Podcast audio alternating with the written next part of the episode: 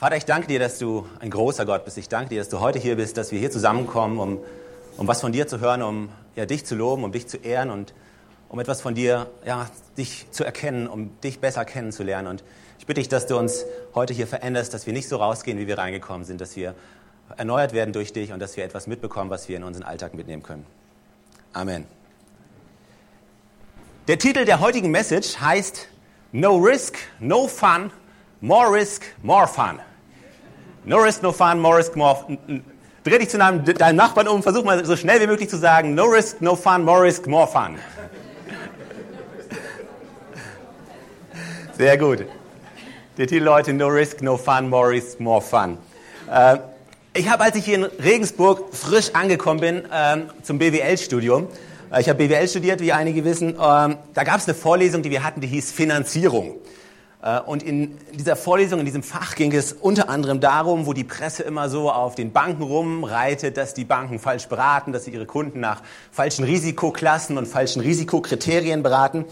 Ähm, und was wir gelernt haben, war, dass es verschiedene Anlegertypen gibt. Ja, und äh, es gibt so den risikofreudigen Anlegertypen und den risikoarmen Anlegertypen. Und wenn du auch mal bei deiner Bank gewesen bist und ein Aktiendepot oder sowas eröffnet hast, dann wird dich der Banker im Beratungsgespräch gefragt haben, ja, wie wollen Sie eigentlich Ihr Geld anlegen? Und die meisten Leute würden dann sagen, ja, also ich möchte mein Geld so sicher wie irgendwie möglich anlegen, mit einer extrem hohen Rendite und das Ganze in sechs Monaten. Das ist so die, die Standardaussage von vielen Leuten. Und nach einem Semester Finanzierung, da weißt du aber, das funktioniert nicht alles. Ja? Also, sondern entweder du legst viel Wert auf Sicherheit, dann geht dir die Rendite flöten, oder du äh, legst Wert auf Rendite, aber dann hast du Einbußen bei der Sicherheit. Also du kannst nicht das eine und das andere haben.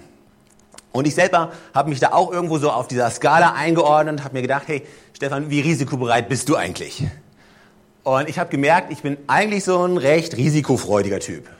Ja, also es gibt, wenn, wenn ich über Geld nachdenke, äh, ich, ich möchte mal so sagen, ich möchte Gott auch die Chance geben, mich zu segnen. Ja, also äh, äh, äh, und ich lege auch mal gerne in Aktien an von irgendwelchen, von irgendwelchen Wachstumsmärkten irgendwie, an Unternehmen, was in Afrika gerade nach einer Goldmine sucht. Äh, äh, dann gibt's aber auch so so Kompromisse, die man eingeht. Also Rentenfonds, Immobilienfonds oder Staatsanleihen und äh, deutsche Staatsanleihen, ja, also äh, deutsche Staatsanleihen. Und, und du stellst dir natürlich die Frage vielleicht, hey, wo bist du hier gelandet? Also keine Panik, du bist in keiner falschen Vorlesung. Äh, ich komme gleich auf den Punkt. Aber was ich, was ich damit sagen will, ist, äh, du fängst automatisch an zu verstehen, dass es Menschen gibt, die verschiedene Risiken eingehen. Und sie gehen verschiedene Risiken ein, um verschiedene Gewinne zu erzielen. Und das ist nicht nur so im finanziellen Bereich, sondern letzten Endes, letzten Endes leben wir alle ein Leben, unser gesamtes Leben so. Äh, wir wägen ab gewisse Risiken, wir überlegen uns, welches Wert ist es, ist es, das Risiko einzugehen. Und wenn wir das Risiko eingehen, wie sieht der eventuelle Gewinn aus?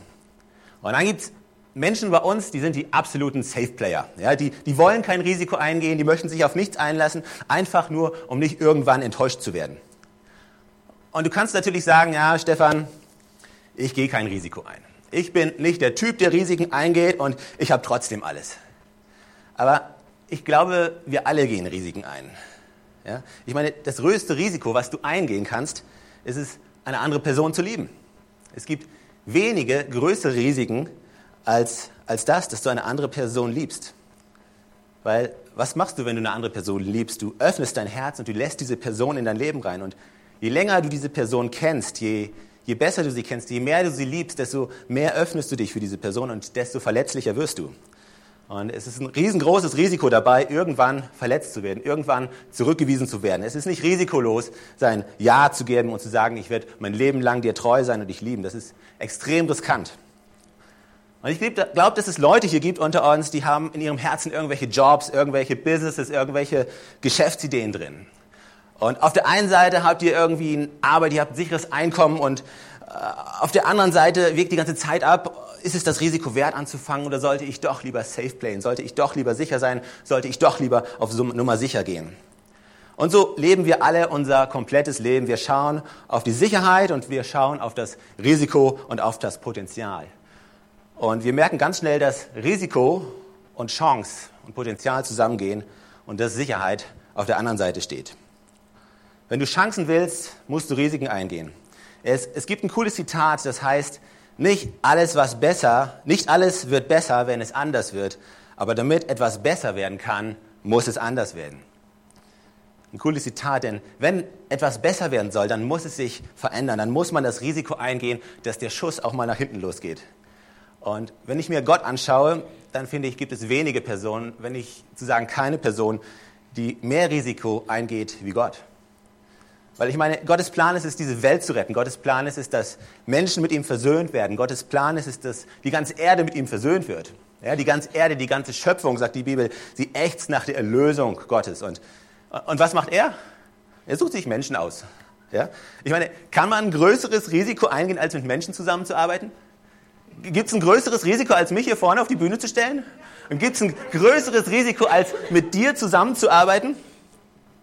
Äh, Gott geht Risiken ein. Und das liebe ich an Gott, denn Gott ist in diesem Unbekannten. Gott ist in dem Geheimnisvollen. Weil wenn du ein Risiko eingehst, dann verlässt du sozusagen deine Komfortzone. Dann verlässt du die Sicherheit und dann fängst du an, Schritte zu wagen und Schritte zu gehen im Glauben. Aber dann, dann fängt eine Spannung an. Weil die Spannung fängt dort an, wenn du dir die Frage stellst, ist die Entscheidung, die du triffst, ist das Risiko, das du eingehst, ist es wirklich eine Glaubensentscheidung oder ist es einfach reine Dummheit? Ja, weil, weil manchmal, um nicht zu sagen immer, sehen Dummheit und Glaubensentscheidungen von außen betrachtet vollkommen gleich aus. Ja? Du, du, kannst keinen Unterschied erkennen, würde ich behaupten, äh, von außen, ob es Glaube ist oder ob es Dummheit ist. Und das ist eine kühne Behauptung, äh, aber ich möchte euch das ein bisschen erklären anhand einer Geschichte, äh, möchte ich euch diese Behauptung erklären. Und diese Geschichte steht im Matthäus-Evangelium. Matthäus ist eines von den 66 Büchern der Bibel, also da hast du eine ganze Bibliothek und es gibt ein Neues Testament und ein Altes Testament und die ersten vier Bücher im Neuen Testament heißen die Evangelien. Und da geht es darum, dass Jesus zu seinen Jüngern sagt, hey Jungs, steigt in das Boot und fahrt auf die andere Seite des Sees. Äh, und ich gehe nochmal auf den Berg, und, äh, um zu beten und mit Gott zu reden. Und er hat ihnen aber nicht gesagt, wie er zu ihnen kommen wird. Und die Jungs sind dort, die Jünger sind dort, sie steigen in das Boot und sie wissen genau, wo sie sind. Sie sind am See Genezareth. Und äh, für alle die, die schon mal in Israel waren, der See Genezareth, der liegt 200 Meter unter Meeresspiegel.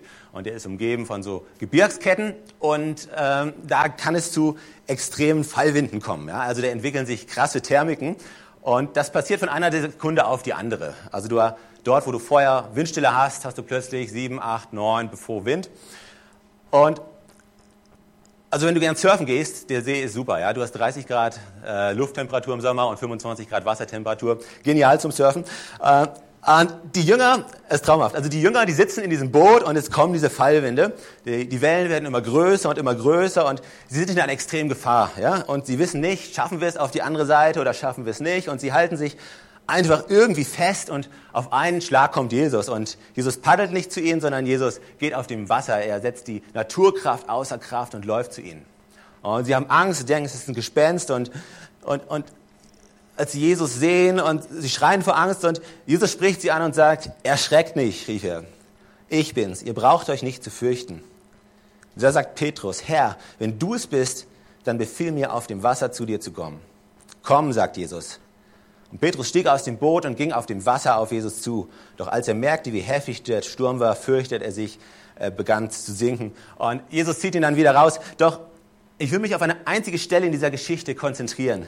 Nämlich die Stelle, wo Petrus entscheidet, aus dem Boot zu steigen. Ja? Ich stelle mir vor, wie Petrus aus diesem Boot gestiegen ist und, und, er sitzt da und alles schaukelt und er ist mitten in seiner, ich würde es nicht Komfortzone nennen, aber in seiner vermeintlichen Sicherheit und äh, er hält sich fest, nicht, dass das Boot so der Ort gewesen wäre, wo man, der einem wirklich Sicherheit bietet, aber irgendwas, wo man sich festhalten kann. Und, und er sagt, Jesus, wenn du es bist, dann sag mir, dass ich zu dir kommen soll. Und Jesus sagt, komm. Und ich stelle mir vor, Petrus sitzt da und er fängt an den ersten Fuß über die Reling und dann den zweiten Fuß und dann sitzt er dort auf, auf der Bootskante und er denkt, okay, Stunde der Wahrheit, jetzt oder nie. Ja, und er macht so den einen Fuß auf den Boden und äh, auf den Boden, aufs Wasser und, und er merkt, wow, das Wasser trägt, ja, verrückt, crazy. Und er nimmt den zweiten Fuß und oh, denkt, wow, beide Füße tragen mich und was geht, ja? Völlig fasziniert und er steht auf und er steht auf dem Wasser und er fängt an zu laufen und auf einmal merkt er, wow, die ganzen Herausforderungen auf einen Schlag. Ich laufe auf dem Wasser, ich bin derjenige, der auf dem Wasser läuft. Unfassbar. Und die Frage, die ich mir gestellt habe, ist, war die Entscheidung, die er getroffen hat, auf dem Wasser zu laufen, war es eine kluge, also war es eine Entscheidung voller Glaube oder war es eine dumme Entscheidung? Okay, das ist keine rhetorische Frage, auch keine Fangfrage. War es, war es eine Glaubensentscheidung oder war es eine dumme Entscheidung? Was meint ihr? Glaube, Glaube, ja, genau, Glaube, Glaubensentscheidung. Stellt euch, mal, stellt euch mal folgende andere Situation vor. Stellt euch mal vor, Petrus ist mit seinen Jüngern auf dem Wasser und ist im Boot und ist ihm schon ganz übel, alles schaukelt und er denkt, man, das ist jetzt echt hier zu krass, das passt mir gar nicht, wir gehen bestimmt gleich unter. Äh, ich habe eine Idee. Ich steige aus dem Boot und renne ans Ufer. Ja, und, und, und er sitzt da und denkt, oh, hier ruckelt's, hier schüttelt's. Oh, unangenehme Situation und er macht so den ersten Fuß über die Reling und dann den zweiten und er sieht, oh, der erste, der, der trägt gar nicht, der geht schon halb unter, ja. Und auch der zweite, der plätschert nur so im Wasser und, und er denkt, ah, macht nichts, muss nur genug Glauben haben, um aufzustehen und wenn ich genug Glauben habe und aufstehen kann, dann wird das Wasser mich schon halten und, und er steht auf und geht, bah, unter. War es eine Entscheidung voller Glauben oder war es eine dumme Entscheidung? Dumme Entscheidung. Ihr könnt ruhig laut rufen. Also, das ist nicht so. Das wäre eine dumme Entscheidung gewesen. Genau. Aber was sehen wir? Was sehen wir, dass die gleiche Aktion, nämlich aus dem Boot auszusteigen, zwei völlig unterschiedliche Entscheidungen sein können. Und das ist, was ich glaube, was so wichtig ist, dass wir das verstehen müssen. Es kommt, es kommt nicht auf die Entscheidung an, die wir treffen, sondern es kommt auf die Person an, die hinten dran steht und die sagt, komm. Es kommt nicht darauf an, dass wir einfach dumme Risiken eingehen, dass wir, dass wir einfach sagen, hey, ich will auf dem Wasser laufen, ich will einen Marathon machen, ja? Aber wir haben keine Person, wir haben keinen Jesus, der sagt, komm. Sondern wir sehen einfach nur, andere, was andere Leute machen und wir glauben, dass es auch genau das Richtige für uns ist. Also die Frage, die ich mir stelle und die, die Spannung, die sich aufdrängt, ist, wann weiß ich, dass ich eine Entscheidung getroffen habe voller Glaube oder wann weiß ich, dass es eine dumme Entscheidung war? weil tatsächlich die Entscheidung als solche noch lange nicht heißt, ob sie dumm ist oder ob sie voller Glaube ist.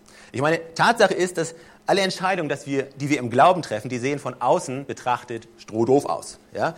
Also mal ehrlich, die sehen, die sehen richtig dumm aus. Entscheidungen im Glauben zu treffen für alle anderen, die schlagen sich die Hände über den Kopf zusammen und sagen, äh, was macht der denn jetzt schon wieder? Ja? Äh, die sagen, das ist ja unfassbar, unfassbar. Und die sehen richtig echt dumm aus, diese Entscheidungen, die wir im Glauben treffen die offensichtlichen Nachteile, die wir im Kauf nehmen müssen. Ich meine, lasst uns mal ein paar Entscheidungen anschauen in der Bibel. Ja, lasst uns mal die Entscheidung anschauen von Mose, als er gesagt hat, okay, Gott, jetzt hast du diesen Busch angezündet, hast dich dahinter versteckt und schickst mich jetzt zum Pharao, äh, zum mächtigsten Mann der Welt. Ja? Das, so, das ist so, wie, wie wenn ich zu Johannes gehe und, und sage ihm, Johannes, geh bitte zum chinesischen Staatschef und sag ihm, ab jetzt sind alle Kirchen legal. Ist das klar? Aber nicht nur, dass ich ihn zum chinesischen Staatschef schicke und ihm sagen soll, alle Kirchen und alles ist alles super. Nee, er ist auch noch ein gesuchter Mörder, der aus China geflohen ist und der, der dann zurückkommt und sagt, hey, was damals war, das interessiert nicht mehr. Äh, ich stelle hier meine Forderung auf. Ja, das sagt Gott. Mal ehrlich, es ist strohdoof, es wäre strohdoof, sowas zu machen. Ich meine, wie in alles in der Welt kannst du glauben, dass du auch nur den Hauch einer Erfolgschance hast. Ja, nur weil du mal mit dem Busch gesprochen hast? Es ist echt wahr. Also es macht keinen Sinn, es macht keinen Sinn. Und trotzdem war das der Initiator dafür, dass Gott sein Volk aus der Gefangenschaft ins verheißene Land geführt hat. Oder lass uns ein anderes Beispiel nehmen. Die Jünger, ja. Da gab es da gab's viele von ihnen, die waren Profifischer, okay? Die, die waren, wenn sie eins konnten, dann war, dann war das Fischen, ja. Weil hätten sie nicht fischen können, dann wären sie nicht mehr im Leben gewesen, weil sie verhungert wären. Also Sie mussten fischen können. Ihr, ihr Leben hing an ihrer Qualifikation. Und wahrscheinlich waren ihre Väter Fischer und ihre Großväter Fischer und, und abends haben sie sich Fischermärchen erzählt und Fischerlegenden erzählt und Fischerstrategien ausgetauscht und sie haben zusammen Fisch gegessen, sie haben Fischrestaurant geführt, sie haben Fischladen gehabt und ihr ganzes Leben drehte sich um Fisch. Ja? Ihr, ihr Lieblingsparfüm war der Geruch von alten Geräten und sie haben Fisch gelebt, wie man Fisch nur leben kann. Äh, ja, die Jünger, die waren, ja, die haben Fisch geliebt. Wie, so, solche Fischer, die suchst du heutzutage. Aber auch sie hatten mal einen schlechten Tag. Ja, auch, auch sie hatten mal so einen schwarzen Tag, wo sie, wo sie rausgegangen sind und vielleicht kennt ihr das, so einen Tag bei der Arbeit, wo ihr einfach nur so ein rotes X machen wollt. Ja? Ihr habt zehn, ihr habt zwölf Stunden lang gearbeitet, ihr habt nicht nur gearbeitet, ihr hattet Nachtschicht, ja? Und ihr kommt nach Hause und nichts hat funktioniert. Ja? Nichts hat geklappt und ihr fangt einfach an, eure Arbeitsgeräte sauber zu machen und und die Jünger, sie reinigen die Netze und das ist so, wie wenn du eine Kaffeemaschine putzt, ja? Und es ist alles fertig und dann kommt einer und will noch ein kleines Espresso. So ungefähr. Also die, die sitzen da und sie reinigen die Netze und sie, sie machen dieses rote X im Kalender und weil sie nichts gefangen haben und auf einmal kommt dieser Jesus, dieser Zimmermann, ja? Ein Zimmermann, der nichts mit Fischen zu tun hat, der keine Ahnung hat, was Fischen eigentlich bedeutet und er sagt zu ihnen, ja, warum fahrt ihr nicht nochmal raus? Ja? Ich weiß, ihr habt die ganze Nacht gefischt, ich weiß, ihr seid müde, ich weiß, ihr habt keine Kraft mehr, ich weiß, ihr habt keine Lust mehr und ich weiß, die Fische sind ganz unten, ja, weil es ihnen oben jetzt zu heiß ist. Und sie hätten sagen können, ja, unsere, unsere Netze, die reichen nicht darunter, ja. Und wir sind müde, wir sind kaputt und wir haben nichts gefangen und sie hätten tausend Ausreden finden können. Aber was machen sie? Sie ziehen jegliche Vernunft, die dümmste Entscheidung vor und sagen, okay, dann gehen wir halt nochmal. Okay, Zimmermann, weil du so viel Ahnung hast, nehme ich an. Äh, es ist so wie wenn ich auf den Bau gehen würde und zu jemandem sagen würde, okay, das Dach, das machst du aber nochmal. Ja? Also äh, es ist, da kommt irgendjemand, der keine Ahnung hat und erzählt ihnen, was sie machen sollen. Aber sie erkennen, dass dieser, dass dieser jemand nicht einfach irgendjemand ist, sondern dass es der Sohn Gottes ist, dass es der Messias ist, der versprochene Retter, der ihre Weisheit um einiges übersteigt. Und sie sagen, okay, auf dein Wort hin, auf dein Wort hin gehen wir nochmal. Und das das war die dümmste Entscheidung, die sie, die sie getroffen haben und sie haben den größten Fang ihres Lebens gemacht und, und die Boote sind fast, ich meine, es wäre schlimm, wenn sie gesunken wären, aber äh, die, die, die, Bibel sagt, die Boote sind, sie sind nur fast gesunken, die Boote begannen fast zu sinken und sie hatten den größten Fang ihres Lebens. Und ich meine, ich brauche jetzt nicht erwähnen, dass Jesus gesagt hat, jetzt lasst alles stehen und folgt mir nach, aber sie hatten das Beste, was ihnen in ihrer Karriere passiert ist. Warum? Weil sie eine dumme Entscheidung getroffen haben. Also wir sehen, dass dumme Entscheidungen und Glaubensentscheidungen von außen betrachtet gleich aussehen. Aber weißt du, wo wir auch sehr, sehr gut drin sind? Wir sind im Gegenteil auch sehr gut drin.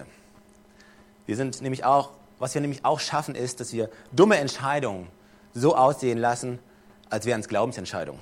Ja, wir schaffen es irgendwie, Entscheidungen so umzudrehen, dass wir der ganzen Welt verkaufen können, ah, ich gehe das im Glauben. Ja? Schau mich an, was für ein Mann Gottes ich bin wie groß mein Glaube ist. Ich gehe einfach mal zu. Weil vier Leute in der Kirche haben ihren Job gekündigt, ich gehe jetzt auch meinen Job kündigen und, und dann wird Gott schon alles machen. Und wir tun so, als würden wir im Glauben laufen. Und es gibt eine Geschichte, äh, die Zeit reicht leider nicht, um sie zu lesen. Jetzt, sie steht im 1. Samuel im Alten Testament. Und dort geht es, die Geschichte dreht sich über, um König Saul. König Saul war der erste König, den Israel jemals hatte. Und es gab damals in Israel auch schon was wie eine Gewaltenteilung, wenn du willst. Ja? Es gab einmal Saul, der für die, die politischen Entscheidungen getroffen hat und, hat, und dann gab es Samuel. Und er war der Prophet Gottes und sein ganzes Leben war Gott geweiht. Er, er war echt ein fantastischer Kerl, ein super Prophet und er war die Person, die eigentlich auch der Leiter von Saul gewesen ist. Und es war damals so arrangiert, dass immer nur der Prophet oder Propheten opfern sollten, Gott Opfer bringen sollten, weil ja, sie waren dafür von Gott bereitgestellt, ihm dieses Opfer bringen, zu bringen. Und das war auch von Gott so gewollt, dass bevor das Volk Israel in eine Schlacht gezogen ist, dass, dass ihnen geopfert wird. Und, und es war wieder so ein Punkt, wo Israel kurz davor stand, in eine Schlacht zu ziehen. Aber diesmal, sonst, sonst eigentlich nie, war es so, dass der Gegner übermächtig war. Und, und sie schauten sich den Gegner an und sie, sie fangen an wegzulaufen. Ja, sie haben echt die Hosen gestrichen voll und sie rennen, die Männer, sie ziehen sich alle zurück, begehen Fahnenflucht und Saul sieht, wie so seine letzte Stärke in alle Himmelsrichtungen verschwindet. Und er merkt, oh, ich muss hier was tun. Ja, ich muss jetzt hier irgendwas bringen, ich muss hier irgendwas leisten, ich muss irgendwie anfangen, so langsam die Sachen selber in die Hand zu nehmen, weil offensichtlich kommt der Prophet nicht. Ja? Offensichtlich kommt Gottes Eingreifen nicht.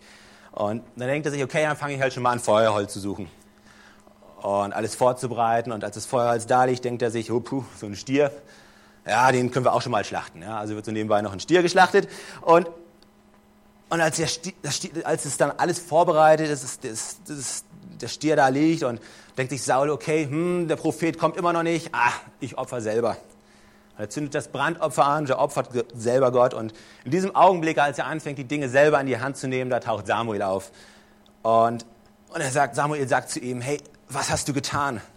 Und, und Saul erwidert, die Leute begannen auseinanderzulaufen, als du zur vereinbarten Zeit nicht hier warst.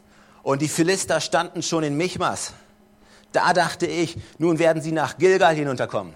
Ja, und wir alle wissen, dass Michmas nicht weit weg ist von Gilgal. Ja? Und, und mich angreifen. Und ich habe dem Herrn noch nicht um Hilfe angefleht. Ich habe noch nicht die ganzen religiösen Riten gemacht. Ich habe noch nicht die ganzen Dinge gemacht, die von mir erwartet werden. Die, die ganze Religion habe ich noch nicht gemacht. Und du bist ja nicht gekommen, Samuel. Und Samuel sagt, das war unbesonnen von dir. Oder das war strohdoof, du Idiot. Warum hast du dich nicht einfach an den Befehl gehalten, den der Herr, dein Gott, dir gegeben hat? Warum hast du nicht einfach ausgehalten? Warum hast du nicht einfach vertraut, dass er zur richtigen Zeit die richtigen Dinge tun wird? Warum hast du gedacht, du musst selber aus dem Boot aussteigen? Das war, das war eine dumme, von außen sah es, sah es so aus, als ob er Gott vertrauen würde, aber von außen sah es so aus, als ob er Schritte im Glauben geht. Aber Tatsache ist, dass nicht das Vertrauen auf Gott die Motivation war, sondern dass es die eigene Situation war, in der er sich, in der er sich befunden hat. Weißt du, manchmal braucht es mehr Glauben, im Boot sitzen zu bleiben, als auf dem Wasser zu laufen. Manchmal brauchen wir größeren Glauben, Dinge auszuhalten. Manchmal brauchen wir größeren Glauben, treu zu sein im Kleinen, was zu tun, anstatt aus dem Boot auszusteigen und zu laufen und so tun zu wollen, als wenn wir übers Wasser laufen wollen.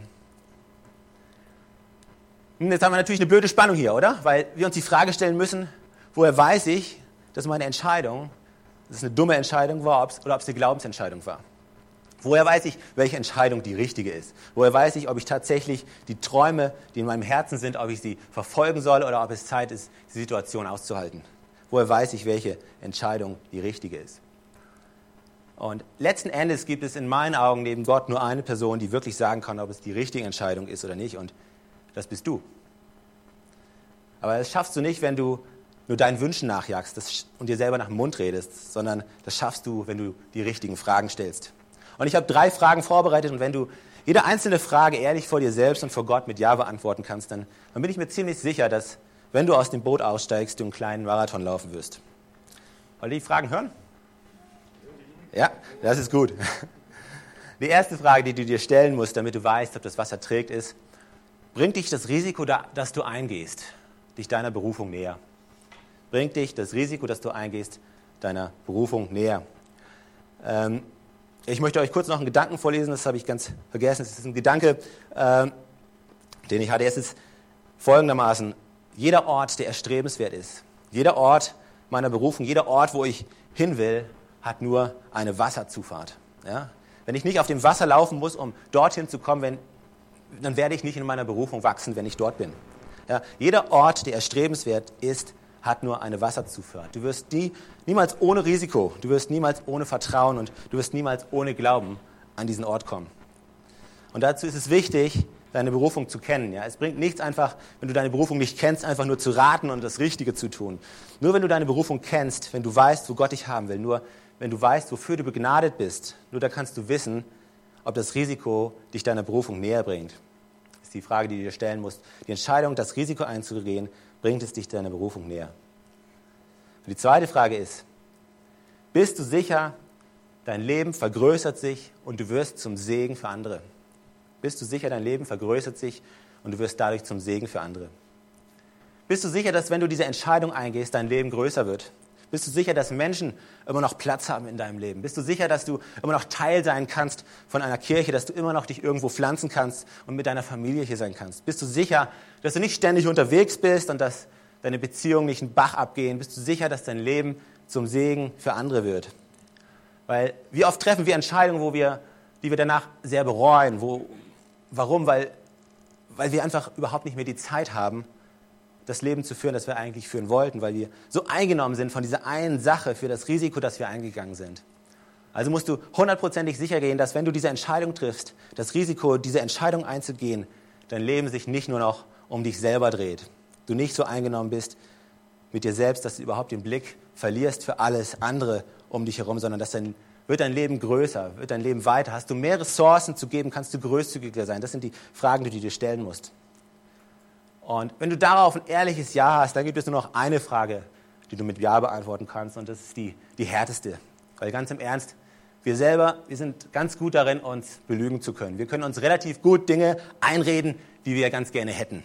Ja? Ich, ich selber, ich bin der Beste darin, wenn ich einen Wunsch habe, den mir so umzudrehen und mir so zu verkaufen, dass ich gar nicht anders kann, als mir diesen Wunsch zu erfüllen. Ja?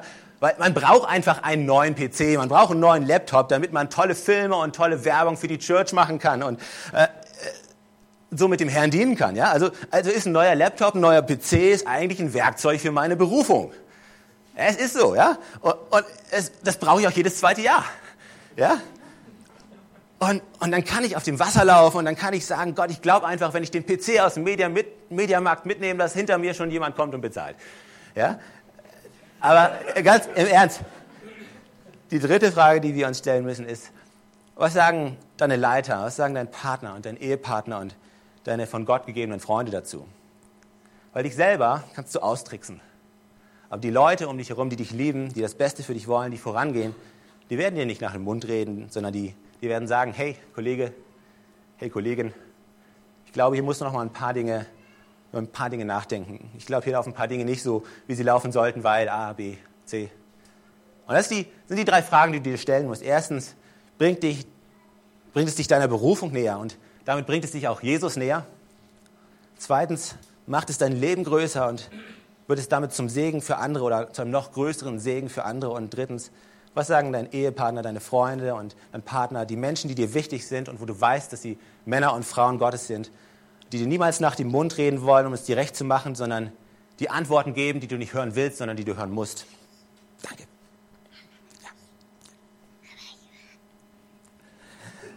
Okay, ich glaube, das ist wichtig für uns zu verstehen, aber wenn du diese drei Fragen hast und wenn du diese drei Antworten hast, dann lass mich dich ermutigen, ja? Dann, dann steig aus dem Boot raus und dann renn so schnell du kannst. Denn dann wirst du merken, dass das Wasser dich trägt. Dann wirst du Menschen, das, merken, dass Menschen in dein Leben kommen, wo du nie erwartet hättest, dass sie dich noch weiterbringen. Dann wird Unterstützung von der einen Seite kommen und Freunde von der anderen Seite. Dann wird Segen in dein Leben strömen und wie du es niemals erwartet hast. Und dann wird das Wasser, was normalerweise dein Feind ist, wo du normalerweise untergeht, gehst zu deinem besten Verbündeten. Warum? Weil du auf ihm laufen kannst. Es gibt nichts, was dich aufhalten kann. Ich habe am Anfang gesagt, Gott ist im Risiko, Gott ist im Unbekannten. Und das ist richtig. Und für Gott selber gibt es kein Risiko. Und wenn du mit ihm unterwegs bist, dann gibt es für dich kein Risiko, was zu groß ist, was du eingehen kannst. Weißt du, es gibt zwei Arten von Menschen. Es gibt einmal so den Sicherheitsmenschen, den Safe Player, und dann gibt es den Risk Taker. Und der Risk Taker, das ist einer, so wie ich es bin, den man manchmal sagen muss, hey, vielleicht gibt es, brauchst du mehr Glauben, im Boot zu bleiben und treu zu sein, anstatt einfach jedes Mal aus dem Boot zu springen und zu glauben, vielleicht hält mich das Wasser. Aber es gibt auch diese, diese Safe Player. Und die muss man ein bisschen so manchmal aus dem Boot stupsen. Ja? Die muss man, ich weiß nicht, wenn, zu welcher Personengruppe du gehörst, aber ob du einer derjenigen bist, die sicherheitsliebend sind und die immer sagen, nee, lieber nicht, ja? und den man manchmal so ein bisschen stupsen muss. Oder vielleicht bist du derjenige, der losrennen will und sagt, wo man sagt, hey, Überleg mal, steht da wirklich Jesus auf der anderen Seite und sagt, komm? Oder ist es einfach nur eine Flucht, die du gerade ergreifst, weil du die Situation, in der du bist, weil du ihr entkommen willst? Aber Gott ist noch nicht fertig mit dir. Und wenn das Wasser nicht trägt, ist die Chance groß, dass Gott noch will, dass du bleibst. Und dann können wir uns natürlich die Frage stellen, das ist die letzte Frage. Was mache ich, wenn ich falsche Entscheidungen getroffen habe? Ja, was passiert, wenn ich sagen muss, oh wow, ich habe eine falsche Entscheidung gerade getroffen oder wow, ich habe in meinem Leben einen ganzen Haufen falscher Entscheidungen getroffen. Was passiert jetzt? Was, was dann? Aber die Antwort ist großartig. Die Antwort ist erleichternd, weil ich habe in meinem Leben viele falsche Entscheidungen getroffen. Und wenn Gott mich nur ans Ziel bringt, wenn ich die richtigen Entscheidungen treffe, wenn es nur auf mich ankommt, auf meine Gerechtigkeit, auf meine Weisheit, ich wäre kilometerweit verloren gegangen. Ich wäre irgendwo auf dem Weg hängen geblieben. Ich wäre irgendwo auf der Strecke geblieben. Ich wäre nicht, sicher nicht hier, wo ich heute wäre. Aber es ist nicht meiner Standhaftigkeit oder mir selber zu verdanken, sondern es, ist, kommt, auf Gottes, es kommt auf Gottes Treue an. Und die Bibel sagt, Gott ist treu und gerecht, selbst wenn wir untreu sind, weil er kann sich nicht untreu werden. Es geht ihm nicht darum, dass du denkst, oh nein, es geht, oder es geht dir nicht darum, dass zu denken, hey, ich bin der Schlechteste. Wir alle treffen falsche Entscheidungen. Aber ich glaube, es ist wichtig zu verstehen, dass wenn wir uns für Jesus entschieden haben, wenn wir uns für ihn entschieden haben, dann gibt es nichts, was uns von Gott trennen kann. Und weißt du, diese eine Entscheidung zu sagen, okay, Jesus, dir will ich vertrauen. Es, es ist ungefähr so, ich weiß nicht, kennt ihr diesen Indiana Jones-Film? Indiana Jones ist äh, gerade an einer Klippe und er muss auf die andere Seite.